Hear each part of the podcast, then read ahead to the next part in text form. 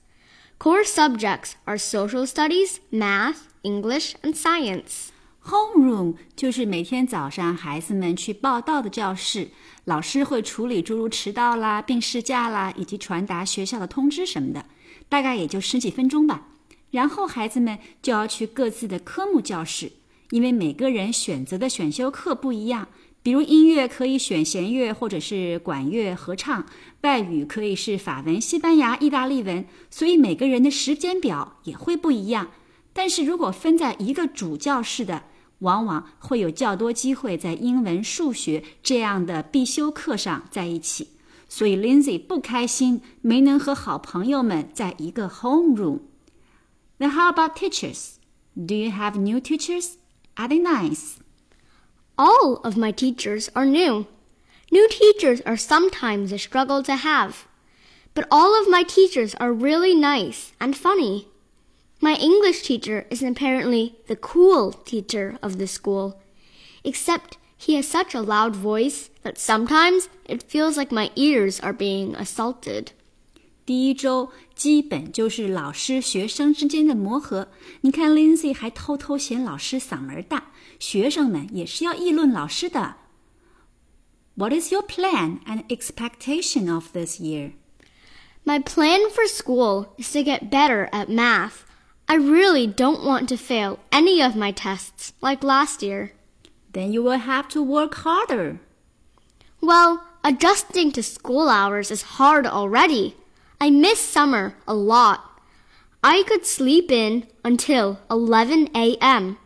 Now I have to wake up really early. It's hard to leave the warmth of my bed and go to the tortures of school, but I try. I really, really try. I want to be a good student, and that means actually going to school.